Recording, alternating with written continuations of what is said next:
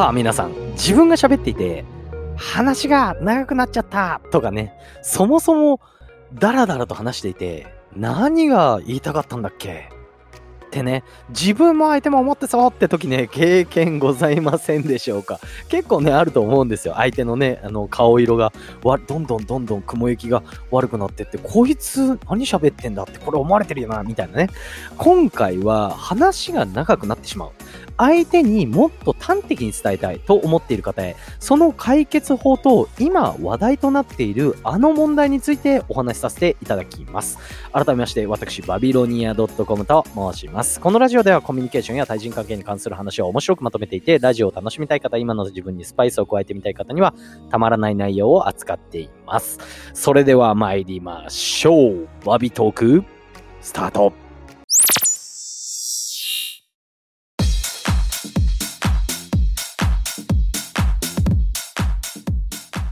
さあ、えー、今話題となっているあの問題ってお話したんですけれども、今ですね、大会組織委員会、オリンピックのですね、大会組織委員会の森会長の、えー、女性がいる会議が長くなるっていうですね、発言が炎上して話題となっています。しかもね、この炎上結構長引いて、長引いてね、いませんでしょうか。これね、なんでかっていうと、結構タブーな話題だからなんですね。そもそもですね、2017年にアメリカでですね、同じような事例があったということを皆様ご存知でしょうか？ある会社のですね、取締役の方が、女性の役員が増えるってことは、もっとおしゃべりが増えるってことだっていうですね、発言が大炎上してですね、職を辞しています。はい。ここで重要なポイントなんですけれども、女性がよくしゃべるっ女性が、えー、話が長くなるみたいなね、ことが、そもそもこれね、大きな間違いなんですよ。っていうか、真反対なんですね。もう、欧米の学術的研究によってですね、男性の方が圧倒的に話が長いことが証明されています。はい。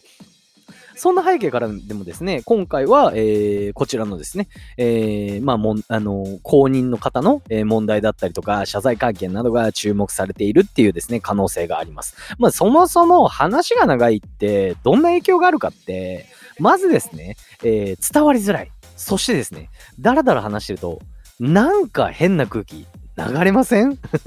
あ、あなた、何が伝えたいの？みたいなね、相手の、相手の顔色がそんな感じにね、もう顔に書いてあるレベルでね、そんな感じになるみたいな。はい。ということなんで、これは阻止しないとというわけなんですよ。はい。じゃあ反対で、あの、相手にね、端的に話すとどうなるか。っていうことなんですよね。うん。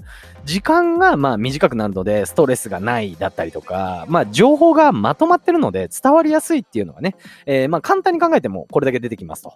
じゃあこれは確実に端的に伝えた方が、まあ伝えたという喋った方がいいわけですよね。はい。で、ここでですね、まあいろいろね、何々和法とかね、うん、なんちゃらの法則とかね、私も格好つけて言いたいんですけれども、あの、実際問題ね、私もね、あの、昔もう超コミュ障、もう筋金入れのコミュ障とかそういうレベルじゃなかったってお話をね、よくしてるんですが、そんなこと言われてもやっぱね、あの、具体的にね、こういう風にやってった方がいいよっていう時にね、ピンとこないわけですよ。うん、え、ど、どうすればいいの？結局具体的に何をみたいなね ポカーンってしてました、私の場合は。本当に。いやど、どうすればみたいなね。うん。感じなんです。でなので、まあ私が解説するのはただ一つだけです。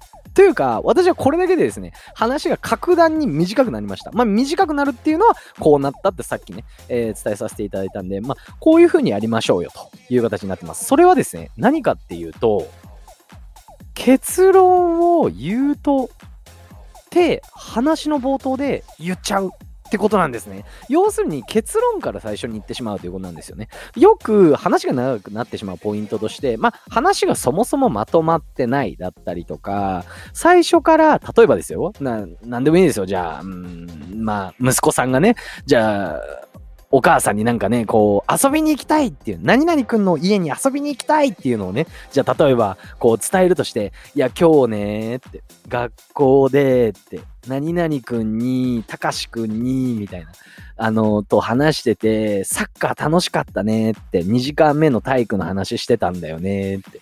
で、それで帰る時も一緒になって、って。で、そこで、って、また楽しかったねって話になる。いやいやいや、もう先にもうね、言っちゃうっていう。まあ今ね、お、おの、お母さんと息子さんの話なんですけれども、これ会社だったらもう大問題。いやいやいやいや、みたいなね。何が言いたいんじゃ、みたいな話になってしまうので、最初に、どうでしょうか？例えば、えー、上司の方に、あの、ミスを報告しなければいけないと。例えば何でもいいですよ。なんか、発注をミスってしまいました、みたいなね、うん、感じで。えー、例えばね、そういう時に、えー、部長でいいですか？じゃあ、何でもいいです。じゃあ、部長って。あの、実は今こういう業務をしてましてって。で、今日朝、えー、メールのやり取りを、えー、取引先としてたんですけれども、そのメールの文でこういう風に来たんですね。で、そのメールの文面にこういう風に書かれていて、私としては何のことかなと思ったら、いや、長いみたいな。もう長いよみたいな。なんで、えー、どういう風に言うかっていうと、えー、部長、今お時間いいでしょうか？はいはい。結論を言うと、取引先と、えー、トラブルが起きてます。みたいな。え？みたいな。それでもうすぐわかるじゃないですか。ね。こういう風に言った方が絶対いいんですよ。で、なんで結論を言うとってもう言葉をね、もう、もう具体的というか、具体的というかもう、もう定型文で用意してるかっていうと、結論を言うとって言っちゃった手前、結論を言わないともうダメなんですよね。あの例えばですよ、結論を言うと、部長、すいません。結論を言うと、今日こういう業務をしてまして、取引先からメールが、いや、結論じゃないみたいなね、もう感じになってってしまいます。なんで、もう強制的に、もうこれ結論を言わなきゃいけない状況になってしまいます。もちろんね、これね、えー、前回、えー、昨日の夜ですか、20時の投稿で言わせていただいたと練習ってね、練習あるのみですよって、練習しかないんですよ、本当はってね、お話をしたんですけれども、これもね、やってるうちに自分の脳みそって考えるようになるんですよ。本当なんですよ。これやってみてください。マジで。あのね、もう結論を言うとって言った手前、え、あ、いあってね、結論じゃなかった場合、自分でも気づくんですよね。じゃあどういう風に話したらいいかって、これもう自分の脳みそで考えるしかないんで、もう結論を言うとっても、もうとにかくもう何でもいいんで、もう言っちゃってください。はい。もう、もういいですよ。会社の時でも。いや、結論から言うと、とか、結論を言うとって。結論的には、結論的に伝えたいことを先に言うと、でも何でもいいんで、もう結論ってもう、もう言っちゃってください。はい。これめちゃくちゃいいです。はい。もうこれね、めちゃめちゃ長くなっちゃったんですけれども、ぜひですね、えー、使っていただきたいと思っております。はい。いかがでしたでしょうか？今回はですね、えー、今話題となっている、えー、森会長のですね、発言のお話だったりとか、そもそもね、女性がよく喋るっていうこと自体が間違いなんですよって。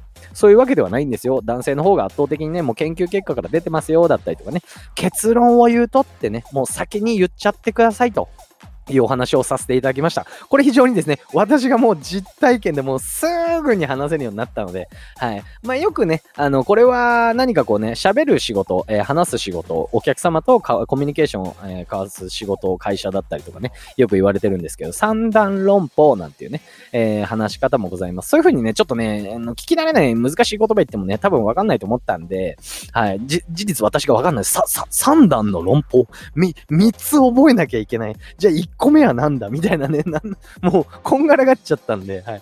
あの、簡単にね、もう結論を言うとってもう冒頭で言っちゃってくださいっていうね、わかりやすくお話しさせていただきました。まあ、知ってる方は知ってると思いますし、実際ね、これはいろんな企業でね、あの、業務をね、効率的に、えー、スムーズに行うために結構ね、導入というか、もうルール付けでやってる会社っていうのもめちゃくちゃ多いです。はい。ぜひ参考にしていただければと思います。えー、それでは、バイバイ。